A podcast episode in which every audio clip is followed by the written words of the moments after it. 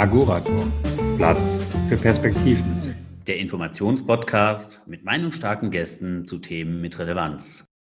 Hallo Daniel. Hi Olivier. Herzlich willkommen, liebe Zuhörer, zu unserer neuen Episode von Agoratalk. Heute zum Thema Medizin und Gesundheit im Wandel. Unser heutiger Gast ist Dr. Peter Müller. Er ist Vorstandsvorsitzender der Stiftung Gesundheit in Hamburg. Herr Müller hat Wirtschaft, Politik und Deutsch an der Hochschule Kiel studiert und anschließend zum Thema Mafia in der Politik an der Uni Hamburg promoviert. Peter Müller war Journalist beim Norddeutschen Rundfunk, bevor er 2004 zum Vorsitzenden der Stiftung Gesundheit berufen wurde. Dieser Tätigkeit geht er bis heute nach und ist damit ein absoluter Experte im Bereich des Gesundheitswesens. Agorator.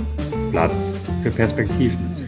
Moin, moin, moin, wie man so schön sagt in Hamburg. Vielen Dank, dass Sie uns empfangen, Herr Müller. Wir freuen uns sehr, da zu sein. Ähm, vielleicht gleich vorweg. Seit 1984 tummeln Sie sich im Bereich der Medizin und der Gesundheit. Damals war die Digitalisierung nicht ganz so fortgeschritten wie heute. ähm, in uns steckt immer noch der alte Affe im Menschen. Warum braucht man Digitalisierung in der Medizin? Also ob der alte Affe in uns steckt oder die gemeinsamen Vorfahren, da will ich nicht ungerecht sein den Affen gegenüber. Fest steht, ähm, ich sage es mal andersrum, unsere menschliche Hardware, das Betriebssystem, das stammt in der Tat noch in seinen Bauplänen aus der Zeit, wo wir noch in der Steppe gucken müssten, ob wir das Tier als Beute verspeisen oder vor dem Säbelzahntiger lieber abhauen müssten. Das stimmt. Aber ähm, die Welt drumherum hat sich ein bisschen weiterentwickelt. Mhm. Ja, ganz fundamental sogar.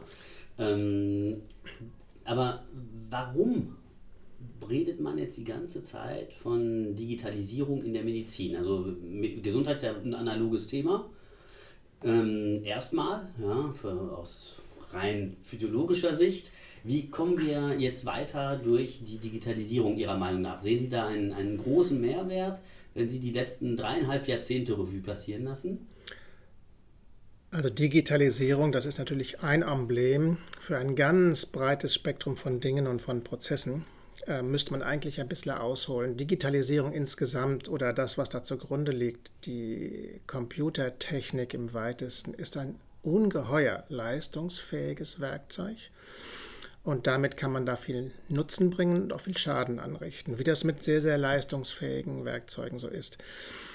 Ähm, hier in Deutschland speziell hatten wir na, beinahe eine Grabesruhe ähm, in den vergangenen 10, 20 Jahren, was das angeht. Entwicklung sehr langsam, sehr stark gehemmt, dass es wirklich schon schmerzhaft war, schmerzhaft zu sehen, was alles nicht an Nutzen geschaffen wurde, was hätte geschaffen werden können. Und da ist jetzt in der Tat eine neue Ära. Ähm, Kommt die Ära durch Corona oder ist es eine neue Ära, die schlechthin gekommen wäre?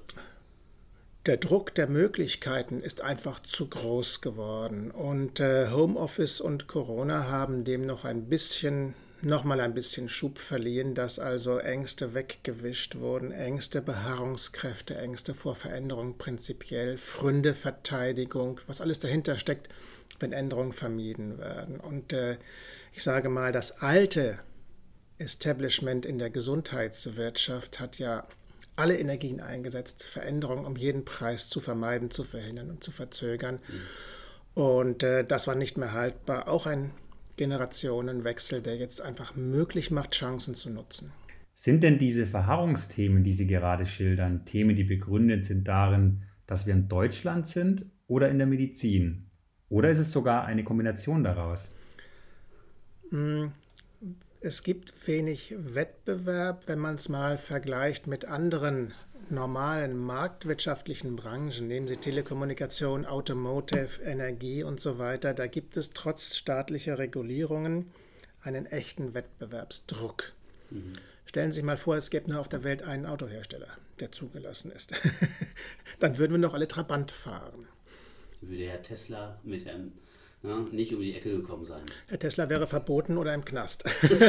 genau, so wäre es in der Medizin. So wäre es. Tatsächlich ist es in der Medizin so, tatsächlich ist es in der Medizin so, dass die Regulierungen, wertfrei jetzt erstmal betrachtet, so strikt und so stark waren, aber auch gleichsam privatisiert vom Staat privatisiert, dass es möglich war, Veränderungen zu vermeiden. Dieses ganze Kammersystem ist ja nicht auf Innovation und Entwicklung und auf Benefit, kollektiven Benefit optimiert, sondern auf Beharrung. Und das ist möglicherweise der, wenn nicht einer der wesentlichen Schlüssel für die Innovationsvermeidung, Innovationsverhinderung. Bedenken Sie dabei, wir haben in Deutschland den sogenannten ersten Gesundheitsmarkt, also all das, was von den gesetzlichen Krankenkassen an Leistungen bezahlt wird. Der heißt Markt, ist aber kein Markt. Auch das bitte jetzt nicht als Kampfbegriff, aber das ist ein staatlich, quasi sozialistisch, dirigistisch reguliertes System. Das ist nicht gut, nicht schlecht, hat auch Vorteile, nicht nur wirklich einem, einem, einem merkantilistischen Markt ausgesetzt zu sein, aber in der Ausprägung jetzt wird da ungeheuer viel Geld durchgeschleust mit sehr intransparenten, auf Intransparenz angelegten Steuerungen zur Dimension des Marktes. Wenn ich jemanden beeindrucken will, worum es hier geht, und stelle die Frage, hm, wie viel Euro werden da wohl durchgeschleust, umgesetzt im ersten Gesundheitsmarkt? Also nicht allem, was Gesundheit ist. Ähm, hat fast niemand eine Vorstellung. Es ist eine Milliarde Euro pro Tag in Deutschland. Eine Milliarde Euro pro Tag in Deutschland. Da lohnt es auch schon, um seinen Anteil zu kämpfen in diesem regulierten System. Sie haben gerade von Intransparenz gesprochen. Digitalisierung hat meiner Meinung nach die Kraft, Transparenz zu fördern. Man kommt zum Beispiel schnell an Informationen in unterschiedlichen Ausprägungen, die aber auch negative Aspekte haben können, Stichwort Fake News. Sehen Sie aktuell den Willen bei den Akteuren, dass die alte Tradition, insbesondere Verharrungstendenzen, zu durchbrechen? Ich denke, was diese Veränderung möglich macht und den Weg ebnet, das ist der Generationenwechsel. Der ist sehr, sehr deutlich. Bedenken Sie in der ambulanten Versorgung, also die Ärzte in ihrer Praxis, wo man zu Fuß hingeht, also ambulant, ähm, die wird sich in den kommenden fünf Jahren komplett umwälzen. Altersbedingt, generationenbedingt. Es wächst eine Klientel nach, die ganz andere Berufspläne hat. Früher, in my old days in the Royal Air Force, damals, da war es klassische Modell, die Ochsentour, Medizinstudium, Facharztausbildung, Klinik in Anstellung und dann schnell in die eigene Praxis und ordentlich Geld verdienen. Als Praxisinhaber, als Unternehmer, aber dann auch mit einer 60-Stunden-Woche. So. Das will offenkundig die Mehrheit der Jungmediziner nicht mehr. Die wollen Angestelltenvertrag haben, planbar, die möchten auch die Kinder zur Kita bringen können, um 17 Uhr Feierabend haben und so weiter. Alles legitim. Aber das erschüttert die Grundstrukturen des bisher traditionellen Medizinwesens hier. Das funktioniert jetzt nicht mehr so. Es gab eine Generation von niedergelassenen Ärzten. Vor einigen Jahren noch war das dann wirklich der Tiefpunkt. Die haben als Kern, als Säule ihrer Altersversorgung einkalkuliert, wenn sie in Ruhestand gehen, ihre Praxis zu verkaufen und am besten noch die Patientenkartei. Mhm. Und dann gab es eine Zeit, da wollte niemand mehr Praxen kaufen. Und es wurde auch untersagt, nein, es war vorher schon untersagt, dass man Patientenadressdaten verkauft an den Nachfolger. Und da gab es eine ganze Reihe von Ärzten, die haben ganz schön aus der Wäsche geschaut, was die Altersversorgung anging, die geplante. Das ist heute wieder ein bisschen gelindert, weil jetzt die großen Konzerne, Klinikkonzerne und andere, diese Arztsitze aufkaufen, um das Ganze ja, konzernmäßig zu organisieren, effizienter zu machen, aber auch für den eigenen Patientennachschub zu sorgen. Also auch sehr ambivalent. Glauben Sie denn, dass mit diesen sagen wir, Professionalisierungen im Sinne der betrieblichen Abläufe, Stichwort MVZ, die medizinischen Versorgungszentren zum Beispiel, dass die Patienten eine bessere Versorgung kriegen oder sind sie mehr eine Nummer, in einem großen, unbekannten Wesen, weil der damalige Hausarzt, den Sie schildern, der war Tag und Nacht erreichbar, kannte jeden ja, in der Idealform. Was glauben Sie, ist das ein Vorteil für Patienten? Also, dass der Hausarzt immer alles wusste und immer erreichbar war, das bezweifle ich. Kein Mensch, kein menschliches Wesen kann heute oder auch schon vor zehn Jahren überhaupt in allen Fachdisziplinen, Subdisziplinen der Medizin auf Zack sein, Azure sein. Es geht gar nicht. Das ist zu stark ausdifferenziert. Ähm, so die, die, die Innovationszyklen des Wissens dort, der Fachkunde sind so immens schnell. Spezialisierung muss also sein. Und kein empirisch, keine Feldstudie, sondern nur das, was ich alleine, wenn ich mal Patient war an Hygienemängeln, an Organisationsmängeln, an Datenschutzverstößen in ambulanten Praxen selbst erlebt habe, ist himmelschreiend. Ähm, Professionalisierung im Sinne von Effizienz, Qualitätsmanagement, ohne das als Kampfbegriff zu verwenden, wird in der Summe, denke ich, dienlich sein.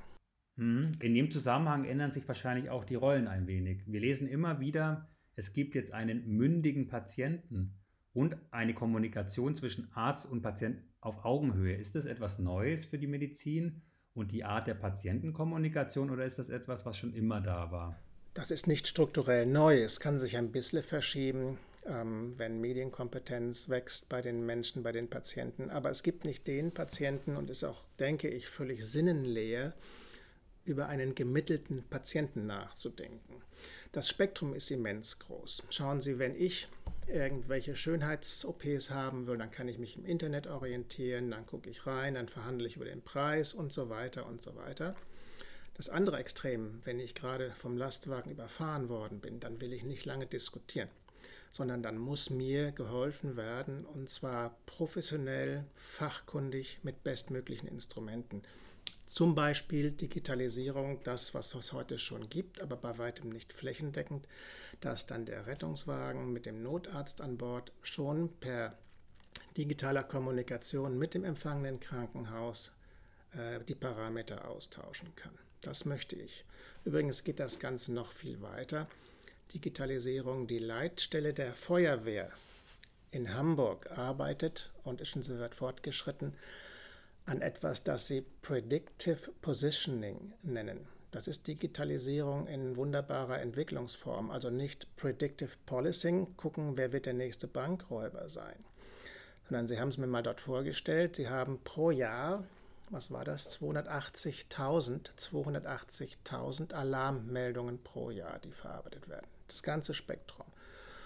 Und dann sagen sie, sie wollen gucken, was sind die äußeren Parameter, Werktag, Wochenende, Wetter, Events, Großveranstaltungen, Wetterumschwünge, alle Parameter, die feststellbar sind. Und wo sind dann dort in Hamburg am ehesten die aktuellen Herzinfarkte aufgetreten? Und da stellt man dann den Rettungswagen schon hin. Ist das nicht faszinierend?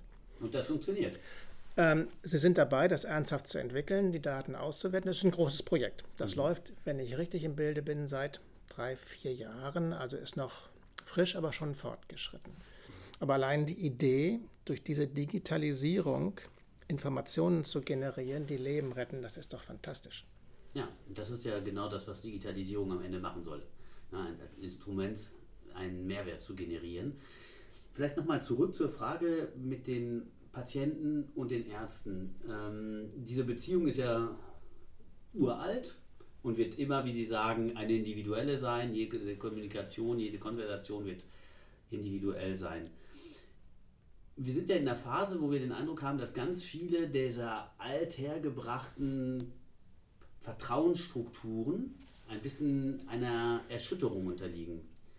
Glauben Sie, dass zum Beispiel durch Corona, keine Angst, wenn man sieht, wie Impfgegner auftreten, Skeptiker, dass das Robert Koch Institut richtige Informationen von sich gibt, glauben Sie, dass es auch möglich wäre, dass diese fundamentale Vertrauensbeziehung zwischen Arzt und Patient in absehbarer Zeit auch geschwächt wird? Nicht auf breiter Front, nein, das kann ich mir nicht vorstellen. Stichwort Impf, von Impfgegner bis Aluhut, das ist ja auch ein Kontinuum. Das wird, bin ich Gottlob ganz gewiss, eine eher kleine Minderheit sein, aber sehr lautstark. Die zeigen mir persönlich, das ist meine Einschätzung, dass es einen Wunsch nach externer Sinngebung gibt. Früher hat die katholische Kirche das mal gemacht, wir mal jemanden verbrannt und so weiter. Das stärkt dann die Community. Ähm, Impfgegner heute verkennen nach dem Ablauf von nur einer Generation, dass Impfen das Leben von so vielen Kindern gerettet hat. Diphtherie, Schäden durch Masern und so weiter und so weiter. Das könnte heute vergessen sein. Polio ist fast ausgerottet. Was ist das für ein Leid und ein Elend, das man mit Impfen beheben kann? Was für eine Anstrengung ist das, zum Beispiel Polio weltweit auszurotten? Das ist bald hoffentlich geschafft. Nur in Pakistan und Afghanistan gibt es noch Polio-Fälle, weil dort irgendwelche religiös motivierten Leute die Impfkolonnen diskreditieren. Die, würden, die Kinder würden unfruchtbar gemacht oder getötet und so. Wie kann es sein, dass Menschen mit ordentlichem Bildungsgrad, die in einem gesicherten Umfeld leben, also Gemeinschaftswesen, Staat, das vergessen, was vor einer Generation noch so viele Menschenleben gekostet hat, so viel Leid verursacht hat, äh, nur weil jemand irgendwelche komischen Geschichten verbreitet. Das ist im Kern meines Erachtens äh, der Wunsch, die Sehnsucht, das Bedürfnis nach Sinnstiftung, was nicht ordentlich befriedigt wird. Und auch die Vermeidung von Verantwortung. Ich muss ja selbst entscheiden, was mache ich, mache ich die Untersuchung mit meinem Kind. Das ist schädlich, das ist gefährlich, aber wird hoffentlich wenn ich mal mein Menschenbild mir angucke, auf eine krasse Minderheit beschränkt sein. Mhm. Und das bleibt dabei. Sie glauben nicht, dass die Anzahl der Skeptiker und der Sinnesuchenden zunimmt? Ganz klare Antwort ja und nein. also ich kann mir nach wie vor nicht vorstellen, dass, meine, dass eine Mehrheit der Menschen hier in der großen Region Europa, Westeuropa, ähm, jede gewonnene Ratio, jedes Wissen aufgibt und auf ein mittelalterliches intellektuelles Bildungsniveau sich zurückzieht. Das kann ich mir nicht vorstellen. Aber Digitalisierung, ein ungeheuer mächtiges Instrument, aber auch ein ungeheuer gefährliches Instrument. Schauen Sie Social Media, soziale Netzwerke. Was haben wir uns alle gefreut, als der arabische Frühling kam und brutale oder mutmaßlich brutale Machthaber ähm, bedrängt wurden oder sogar umgestürzt wurden. Das war Social Media. Heute haben wir den Fall, dass die westliche Welt noch nicht in der Gesamtheit die Fähigkeit hat, mit diesem mächtigen Instrument umzugehen. Da fehlt es ganz massiv von Anfang an an Medienkompetenz. Ganz krass, sehr gefährlich, sehr schädlich. Auf der anderen Seite haben wir Interessierte, die mit großen Geldmitteln, hohem personellen Aufwand und hoher ideologischer Lautstärke dieses Instrument nutzen und in einer Weise und Intensität und mit einer Wirkung Gift spritzen in den Westen hinein zum Destabilisieren, zum Desorientieren. Das ist von außen betrachtet faszinierend, von innen gesehen brandgefährlich und da hilft à la longue nur eins, nämlich auf breiter Front durch mehr Bildung, mehr Medienkompetenz als Gesamtheit zu erlernen. Mhm. Thema Medienkompetenz, Sie sprechen es ja gerade an. Viele Patienten suchen ja tatsächlich viele Informationen im Internet, um sich vorzubereiten, nachzubereiten, um hypochondrisch zu sein und alles mal gehabt zu haben. Ähm, ist das grundsätzlich eine gute Entwicklung oder sehen Sie darin eine problematische Entwicklung. Viele Ärzte beklagen sich ja darüber. Vielleicht gibt es ja dann den, den Patienten, der mehr nachfragt oder was falsch verstanden haben könnte. Wie schätzen Sie das ein? Die Stiftung Gesundheit selber ist ja auch in diesem Umfeld tätig. Was ist da Ihre Überzeugung? Wie muss man da vorgehen? Klar, es wird für Ärzte nicht einfacher, wenn sie mehr kommunizieren müssen, weil dafür gibt es keine hinreichenden Abrechnungsziffern. Und es kann durchaus auch schon mal auf den Keks gehen, vermute ich. Auch da haben wir mit der Patientenklientel ein sehr weites Spektrum. Ähm, es gab immer schon die Besserwisser und Oberlehrer, die dem Arzt alles erklären wollten, die nicht zuhören wollten, die nicht therapietreu waren und so weiter. Und es gab auch immer die, die die Fähigkeit hatten, einen Arzt zu verstehen.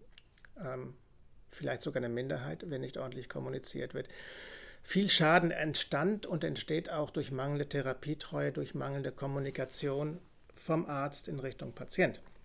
Ähm, da bin ich mir ganz gewiss, dass dort ungeheurer Schaden entsteht, wenn, wenn, wenn Medikamente zu früh abgesetzt werden, weil der akute Schmerz vorbei ist und so weiter, weil dann die Information fehlt, was dahinter steckt. Die Patientenklientel ist so unterschiedlich, da traue ich mich nicht zu, außer einzelnen Bildern und Flashlights irgendwelche Analysen zu ziehen. Ähm, was mich mal beeindruckt hat, war das coole Statement eines Chefarztes. Das war auf einer Medizinrechtstagung. Da fragte jemand aus dem Auditorium, ob denn Juristen, Kombatant, schwierige Klientel sind. Sagt er, nein, überhaupt nicht. Schwierige Klientel als Patienten sind Lehrer und nachrangig auch Journalisten. Die wissen immer alles besser. Anwälte, Juristen dagegen, so wörtlich, die wissen, dass man auch mal verliert. Das ist in der Tat ein Problem für die Ärzte. Das hat viel mit dem Können zu tun und der Haftung. Auch hier gibt es Intransparenz in der Medizin. Wie geht man denn heute mit Kunstfedern in der Medizin um? Behandlungsfehler, auch das ein interessantes Feld. Wir hatten, wir von der Stiftung Gesundheit hatten mal eine Erhebung auch gemacht im Rahmen unserer regelmäßigen Surveys und Erhebungen. Ähm, Umgang mit Behandlungsfehlern in der ambulanten Versorgung, also Arztpraxen. Bei keiner anderen Befragung, Erhebung hatten wir so viel Responder, so viel Antworten, auch differenzierte Antworten und auch mit Freitexten und so weiter. Das fand ich faszinierend. Also das Gros der Ärzte, das hat uns gezeigt, geht damit bewusst um. Der alte paternalistische Hochmut, der schwindet, der hat bald keinen Raum mehr, auch durch Digitalisierung, auch durch einen Generationenwechsel. Tatsächlich ist es ja so, dass Behandlungsfehler, Vorwürfe, Vermutungen erst einmal in den medizinischen Fachdisziplinen hauptsächlich vorkommen, wo man es offenkundig sehen kann. Orthopädie, falsches Bein operiert oder so. Das kann man unmittelbar sehen, ohne Medizin studiert zu haben. Behandlungsfehler in anderen Fachbereichen, innere Medizin, Medikation und so weiter, da wird der allergrößte Teil allenfalls in der Pathologie auffallen. Also es ist sehr, sehr schwer, äh, damit umzugehen. Es ist auch sehr, sehr schwer, damit umzugehen von Patientenseite, weil wenn man zum Arzt geht, gibt es keine Gewährleistung auf gesund werden, sondern nur eine Gewähr auf behandelt werden. Auch da gibt es Ermessensfragen, es gibt äh, Behandlungsfehler, Fehlentscheidungen auch durch Überlast, durch Personalmangel und so weiter. Hochkomplex mit großer Vorsicht zu bearbeiten, aber es ist wichtig, dass man sich auch damit befasst. Ich komme zurück auf dieses Survey, diese Befragung. Die hat uns gezeigt, dass die Mehrheit der Ärzte sich sehr open-minded, sehr offen und verantwortungsbewusst damit befasst. Behandlungsfehler passieren ja nicht, weil das falsche Bein abgenommen wird. Behandlungsfehler passieren, wenn zum Beispiel ähm, Patient nicht erscheint in der Praxis, äh, Sprechzimmer wird anders belegt, aber die alte Akte liegt noch dann auf dem Computer und so weiter. So ein Fehler hat meistens ja auch so seine Genese. Ja, ja. Sie haben gerade gesagt, man hat ja ein Anrecht auf Behandlung. Ein schönes Thema. Ähm, Im 21. Jahrhundert haben wir den Eindruck, obwohl es eigentlich schon Jahrhunderte vorher auch so war, aber im 21. Jahrhundert ganz besonders, dass alles nach Geschäftsmodellen orientiert sein muss. Ähm, in dem Zusammenhang ist eigentlich ein Patient im 21. Jahrhundert ein Kunde oder ist das etwas anderes? Was unterscheidet einen Patienten von einem Kunden aus Arztsicht? Auch das ist ein breites Feld. Das soll nicht ausweichend wirken. Nochmal, wenn ich jetzt, was weiß ich, meine Schlupflieder korrigieren lassen will, dann schaue ich mich um im, im wenn ich meine Schlupflieder korrigieren lassen will, bei mir selbst oder so, dann schaue ich mich um, gucke, wer hat wie viele Behandlungsfälle schon gehabt und so weiter. Da bin ich Kunde primär. Wenn ich gerade überfahren wurde, dann bin ich kein Kunde. Dann muss mir ein professionelles System organisiert, qualitätsgemanagt helfen.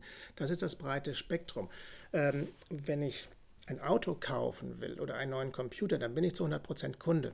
Kann ich mich kundig machen, ähm, Entscheidungen treffen, Vergleichsteste lesen und so weiter. Das ist dann ein anderes. Aber wie gesagt, Medizin, breites Spektrum nach Lebenssituationen, nach Fallsituationen und so weiter. Mhm.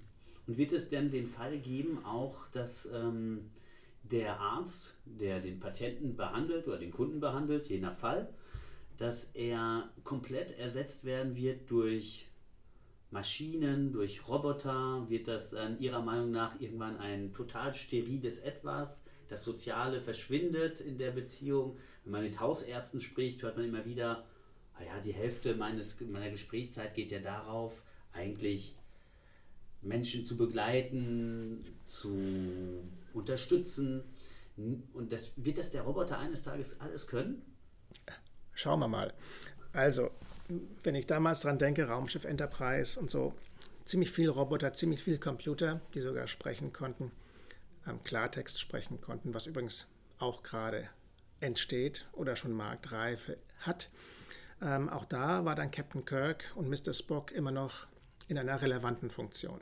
Ähm, Medizin heute, auch das wird sich ausdifferenzieren. Es braucht immer noch das Soziale beim Hausarzt, beim psychotherapeutisch Tätigen und so weiter. Ähm, aber bei den rein technischen Dingen, Paradebeispiel Radiologie, Bilddiagnostik, das können mittlerweile Maschinen besser als die Mehrzahl der Menschen.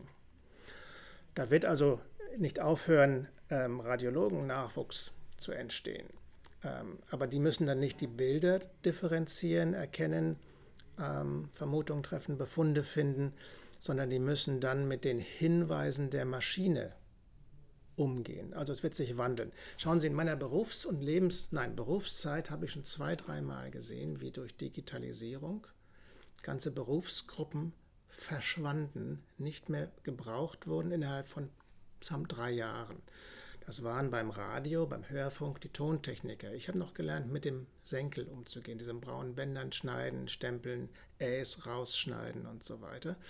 Das haben im öffentlich-rechtlichen eigene Tontechniker gemacht, eine eigene Berufsgruppe. Ähm, und als ich mit dem öffentlich-rechtlichen Rundfunk nicht mehr hauptamtlich befasst war, da haben das die Redakteure am Computer gemacht, die haben die Hüllkurve geschnitten mit Assistenzsystemen dabei. Zack, so schnell kann es gehen. Ähm, auch das wird in der Medizin so sein, dass sich Berufsbilder verändern.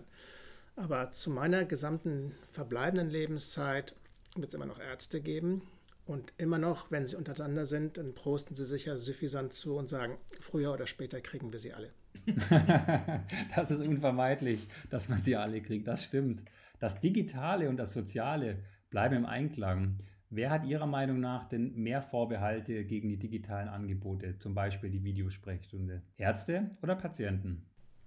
Ich springe nochmal, wenn Sie erlauben, kurz zurück auf den Anfang der Frage. Das Soziale und das Digitale, ähm, Sie haben etwas wie koexistieren. Ähm, das ist ja jetzt schon so völlig unbeachtlich, völlig unbeachtlich der Medizin. Ähm, das Digitale hat ja das Soziale schon fundamental umgestülpt wenn da über soziale Netze gemobbt wird bis in den Suizid von Jugendlichen hinein, wenn überhaupt jede Kommunikation nur noch besteht via Handy und es eine soziale Ausgrenzung von den paar ohne Handy gibt und so weiter. Das Soziale und das Digitale haben sich schon in einer Weise durchwirkt und gegenseitig verändert. Das ist frappierend, vor allem wenn Sie die Zeitleiste sehen. Wann ist das denn Anfang zu geben? Welche Wirkung es jetzt schon hat? Arzt-Patient-Beziehung Videosprechstunde, also das sehe ich ganz entspannt. Das ist ein neues Werkzeug. An manchen Stellen passt es, an anderen nicht. Also wenn mir das Augenlid korrigiert werden soll, geht das noch nicht per Video, sondern nur per Skalpell oder Laser oder so. Ähm, wenn ich aber Nachsorge habe oder wenn ich nochmal eine Frage habe oder wenn ich in der psychotherapeutischen Medizin ein Gespräch suche, dann ist auch Video prima. Erst recht, wenn ich auf dem Lande wohne, wo nur einmal am Tag ein Bus in die Stadt und zurückfährt, außerhalb der Sprechzeiten des Hausarztes. Und was machen wir mit den älteren Menschen, die noch auf dem Lande leben und sich vielleicht sehr schwer tun mit ähm, der Videosprechstunde, die zu benutzen, vielleicht auch gar keine Versorgung haben mit ausreichend bandbreitigem Internet, dass es funktioniert? Ja, das sind ja zwei völlig unterschiedliche Hemmschuhe, die unterschiedlich betrachtet werden müssen. Die Digitalisierung, also auch die technische Basis in Deutschland, ist ja erstaunlich weit zurück. Wenn wir das Fass hier aufmachen, dann wird dieses Gespräch sehr, sehr lange dauern oder zu sehr, sehr harten Konklusionen kommen. Ähm, alte oder nicht medien-, nicht technikaffine Menschen. Nun, die Digitalisierung und diese technischen Geräte sollen gefälligst nicht technisch, nicht digital sein, sondern nett und freundlich und einfach zu bedienen. Die sollen so einfach zu bedienen sein wie ein Kaffeekocher. Gefälligst. Und das ist Aufgabe, Anforderung an die Designer, die Entwickler, die Programmierer und das Qualitätsmanagement dahinter. Nicht den alten Leuten, die Angst vor dem Computer haben, einen Computer hinstellen sondern ein Tablet, wo sie freundlich angesprochen werden und ein Knöpfchen drücken können oder mit Sprachbefehlen arbeiten können. Sprachbefehle und deren Erkennung, aber auch die, die Synthese von natürlicher Sprache sind in einer rasenden Entwicklung. Schauen Sie, anderes Beispiel. Es ist jetzt schon so, dass die Mehrzahl der Zeitungen in den USA, der Print-Zeitungen, die gibt es ja immer noch, gerade die regionalen Zeitungen, ständig redaktionelle Beiträge hat, die kein Mensch mehr angefasst hat, die nur von der Maschine produziert wurden. Angefangen hat das Ganze mit den Branchen, mit den Themen, den Ressorts, wo es eine Menge numerischer Werte, Zahlenwerte gibt und einen sehr restriktiven kleinen Wortschatz, Sport und Börse. Immer wieder dieselben Topoi, dieselben Begrifflichkeiten und die werden dann mit den aktuellen Zahlen befüllt und schon entstehen die redaktionellen Texte. Das war der Anfang. Mittlerweile ist es schon weiter sogar. Herr Müller, was machen wir mit den Verharrungskräften auf Seiten der Ärzteschaft? Die Ärzte haben ja erst im letzten Jahr das Fernbehandlungsgesetz gekippt. Das war ja eine wesentliche Barriere, um zum Beispiel der Videosprechstunde zum Erfolg zu verhelfen. Wie sehen Sie das auf der Ärzteseite? Was ist bei Ihren Studien und Umfragen konkret zu diesem Thema bei der Stiftung Gesundheit herausgekommen?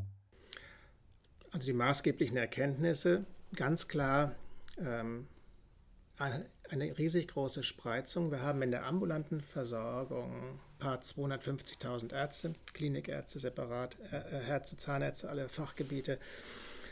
Und da gibt es Bettelarme, da gibt es ethisch Getriebene, da gibt es alle anderen auf der anderen Seite der Skala ein riesiges Spektrum. Ähm, ein Wesensmerkmal ist etwas anderes als zum Beispiel in der Automobilbranche. Wenn ein Autohändler sich am Markt nicht behaupten kann, dann wird er nicht mehr lange am Markt sein. In der ärztlichen Versorgung ist es etwas anderes. Die Ärzte nehmen teil und genießen, und zwar in vorrangiger Weise, das öffentliche System nämlich Mittel, die zwangsweise allen Versicherten abgenommen werden und die dann verteilt werden. Damit haben sie eine hohe Verantwortung auch an sich selbst, an die eigene Fortbildung und so weiter. Beim Autohändler sage ich, wenn er nicht mitmachen will und sein Markt ihm wegschwimmt und die Patienten, nein, die Kunden ihm weglaufen, hat er Pech gehabt. Bei Ärzten ist das anders, die haben eine Versorgungspflicht. Das heißt auch, dass sie darauf achten müssen, fachlich aber auch mit den Instrumenten drumherum, Digitalisierung, Azure sind. Denn sie verwalten und verzehren hohe Mengen öffentlicher Mittel, eine Milliarde Euro pro Tag in Deutschland. Ja, wenn wir jetzt diese Fragestellung sozusagen auf 30.000 Fuß Flughöhe nochmal betrachten, was sind denn die großen Treiber für diese fortschreitende Digitalisierung? Sind es qualitative Themen? Sind es finanzielle Vorteile? Was denken Sie? Und sind das überhaupt, sind das Themen, die wir sozusagen in eine Art Gegensatz stellen müssen? Also Digitalisierung, die neuen Techniken, ob das nun die Bildanalyse von radiologischen Daten sind ähm, oder die Kommunikation zwischen Arzt und Patient, bringt große Möglichkeiten. Ich hatte es vorhin schon mal erwähnt, es ist wirklich unermesslich, welche Menge an Leid und Tod und Schmerz hätte vermieden werden können, wenn in der Medizin in Deutschland eher und konsequent die Möglichkeiten, die organisatorischen und technischen Möglichkeiten genutzt worden wären. Das kann man gar nicht ermessen. Da haben einige Verantwortliche unglaublich viel Schuld auf sich geladen durch diese Vermeidungsverhalten. Äh, elektronische Patientenakte, Mehrfachuntersuchungen, Unvereinbarkeiten, äh, Medikationskonflikte, äh, und so weiter und so weiter. Das kann alles vermieden werden, ohne dass irgendein Supermann alles wissen muss, was natürlich nicht der Fall ist. So, das ist der Vorteil, die positive Seite. Öffnet dem bitteschön, kollektiver Appell, Tür und Tor, damit nicht mehr wie in der Vergangenheit Schmerz, Leid und Tod vermeidbar in Kauf genommen wird. So, natürlich Scharfe Instrumente, starke Instrumente bergen auch eine Menge Gefahren. Elektronische Patientenakte, natürlich gibt es auch Datenabflüsse, es gibt Kriminalität, wie auch im richtigen Leben. Absolut, ja. Und was mich da interessieren würde, ist nochmal auf die spezifisch deutsche Situation zu sprechen zu kommen. Sie sagen es ja, man hätte wahrscheinlich früher konsequent die Voraussetzungen schaffen müssen, dass äh, diese Entwicklungen stattfinden in, auch in der Medizin, im Gesundheitswesen. Zeit, die vergangen ist, kann man wie Lebenszeit nicht mehr aufholen. Aber wie schließt man auf? Passiert da was momentan seitens der Akteure, der Politik? Gottlob, ja. Es passiert mehr als in den ganzen 50 Jahren zuvor im Moment.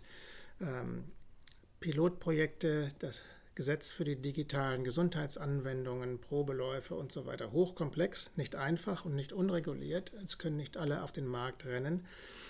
Aber jetzt sind für die Entwicklung erstmal ein paar Startbahnen geöffnet worden. Das ist gut, denn auch da muss man als Gesamtheit, aber auch als verantwortliche Protagonisten, Ärzte und so weiter lernen, damit umzugehen. Schauen Sie, es gibt bei der elektronischen Gesundheitsakte, beim Online-Banking und so weiter gibt es auch Kriminalität. Es gibt aber auch viel Nutzen. Entscheidend ist, zu lernen, mit diesen Werkzeugen umzugehen. Darf ich mal ganz banal sein? Bitte. Der Staat gibt schrecklich viel Geld, Milliarden aus für den Straßenbau. Und wissen Sie was? Bankräuber nutzen diese Straßen zur Flucht. Attentäter fahren mit privaten ähm, Kraftfahrzeugen und Lastwagen. Grauenhaft. Niemand hat gefordert, den Straßenbau einzustellen und die Straßen zu schließen. Warum? Es bringt auch Nutzen.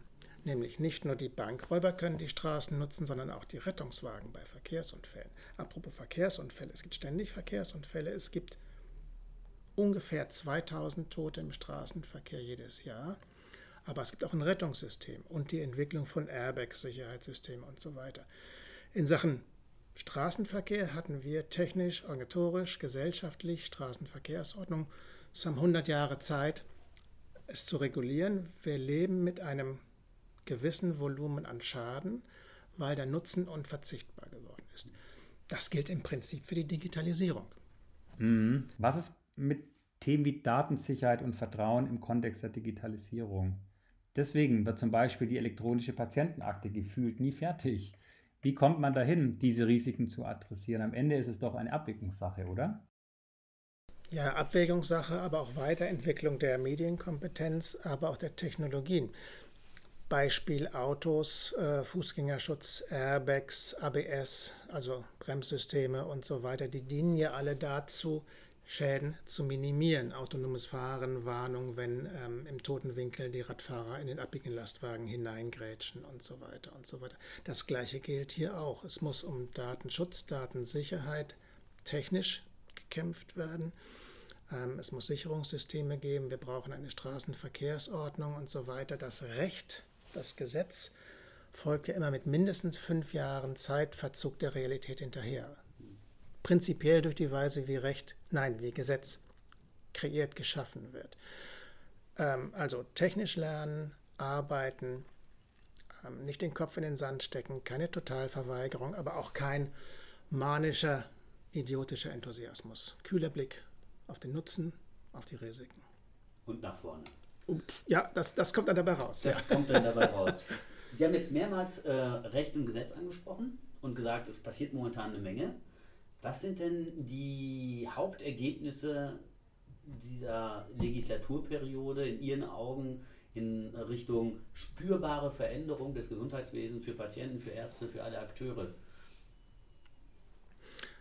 Also ein bisschen digitalisiere digitale Öffnung. Ein bisschen digitale Öffnung ist passiert, ähm, auch nicht manisch, sondern auch behutsam.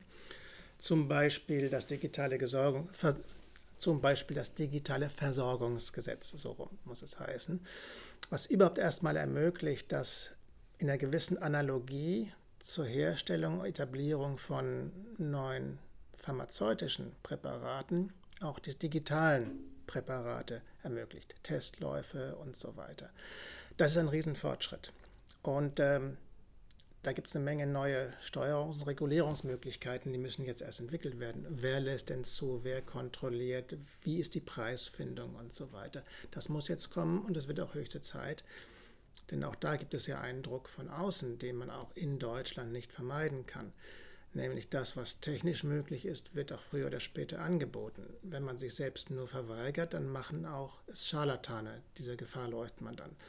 Sondern Aufgabe ist es, und das passiert jetzt auch schrittweise, hoffentlich bleibt es dabei und wird nicht wieder zurückgefressen in der nächsten Legislatur, dass wir da als Gesellschaft uns weiterentwickeln, dass wir die Regulations, die Gesetze, das Recht öffnen aber auch neue Verfahren finden, die notwendig sind. Wie gesagt, es gibt ungeheuer viel Nutzen, aber es kann nicht ungesteuert manisch einfältig sein, sondern es braucht auch da Steuerung, Sicherungssysteme.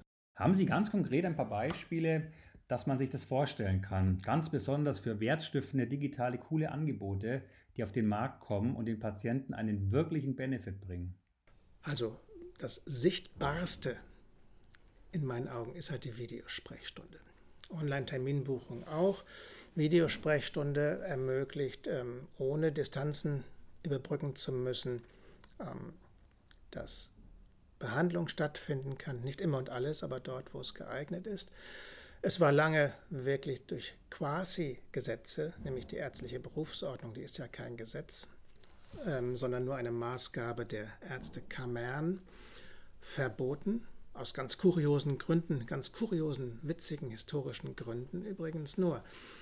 Ähm, es wurde dann ganz vorsichtig geöffnet, kleine Pilotprojekte, nicht mehr als dreimal pro Abrechnungsperiode und äh, dann wurde es noch wieder limitiert auf so und so viel, die bezahlt werden sollten und so weiter. Also ganz schrittweise tastet man sich rein. Ähm, in meinen Augen völlig sinnlos, die Nutzung irgendwie durch Abrechnungslimitierungen zu beschränken. Schauen Sie, die approbierten Ärzte können ohne wesentliche Kontrolle müssen sogar Entscheidungen treffen, die Menschen, menschliche Existenzen betreffen, die das Geld betreffen, Leben und Gesundheit betreffen. Das traut man denen pauschal zu, qua Approbation. Man traut ihnen aber noch nicht so recht zu, über die Nutzung von Videosprechstunde zu entscheiden. Absolut. Und das wird sich aber regeln. Das wird sich regeln. Durch die Realität. Weil die Menschen es einfach dann annehmen und nutzen, so wie sie alle möglichen digitalen Devices, Produkte die Zeitersparnis, Geldersparnis, Komplexitätsersparnis bringen, gerne nutzen. Oder schlimmer noch, komfortabel sind. Ja, so wie wir alle sind als Menschen. Also das heißt, wir können uns als Patienten freuen eigentlich über den Wandel, über einen Teil des Wandels wahrscheinlich, weil der uns einen Mehrwert stiften wird, als Patienten, wir als Ärzten. Wenn vielleicht abschließend noch eine Frage, Herr Müller, das würde mich interessieren. Sie haben jetzt über also dreieinhalb Jahrzehnte diesen Gesundheitsmarkt begleitet ist eine ganze Weile. Wenn Sie jetzt noch mal ein Jahrzehnt nach vorne schauen und sich so ausmalen, was kommt noch? Worauf würden Sie sich am meisten freuen? Oh, die Frage ist einfach, die Antwort nicht. Ich freue mich am meisten darauf, dass ohne Kampf und Streit einfach mehr Nutzen Bahn bricht. Lassen Sie mich das Beispiel, was ich eben so ganz klein genannt habe, nehmen, nämlich die digitale, effiziente Kommunikation zwischen dem Rettungswagen im Notfalleinsatz und der Klinik.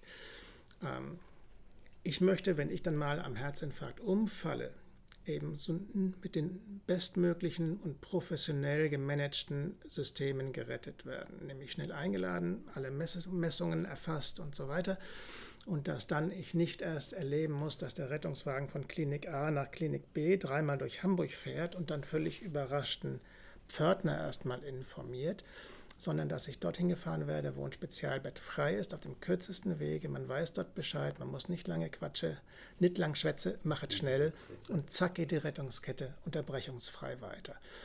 Und wenn dann noch ein schwieriger Befund zu erheben ist, wenn dann noch ein Facharzt in der Klinik 1000 Kilometer entfernt per Konsultation dazugezogen werden kann. Super. Wunderbar. Hoffen wir, dass es kommt, so wie Sie es schildern, ohne Herzinfarkt für Sie.